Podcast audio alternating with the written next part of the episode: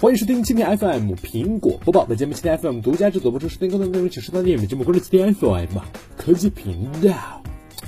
最近是不是正在卖肾买 iPhone 六 S Plus 呀？没有关系，过些天再买。这供应商掉链子，iPhone 六 S Plus 上市将会受限。这新一代的 iPhone 的预定正在进行当中啊，但是五点五英寸的 iPhone 6s Plus 在发售时的供货预计将会受到限制。这原因是手机背光模组相关的生产出现了明显问题。凯基证券分析师郭明池在周一向投资者发布报告称啊，苹果供应商。出现了一些生产问题啊，他表示，正因为此原因，苹果向另一个供应商瑞仪光电下发了紧急订单，希望能够解决这一问题。这郭明池指出啊，苹果新手机将会在九月二十五号上市，iPhone 6s Plus 的发货时间现在已经推迟至三周至四周。那么它预计啊，iPhone 6s Plus 在上市时面临的供货短缺将会更为严重。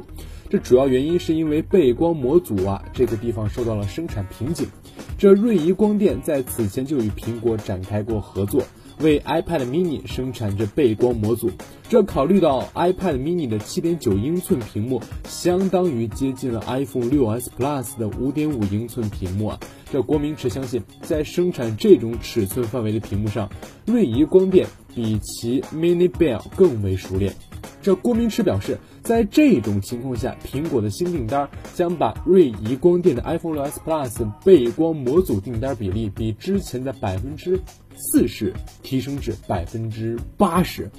苹果在周一表示啊，iPhone 6s 和 iPhone 6s Plus 有望能够打破去年 iPhone 6系列手机发售时创下来的记录，因为一年前 iPhone 6系列手机上市后首个周末销量已经达到了一千万部，那么这一记录看来是要被打破了。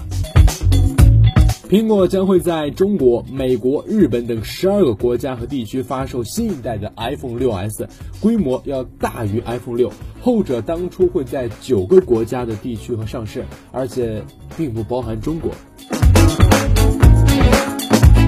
哎，这手机呀，换来换去有什么意思呀？嗯，对不对啊？听说凯迪拉克都出 SUV 了，怎么不换凯迪拉克呢？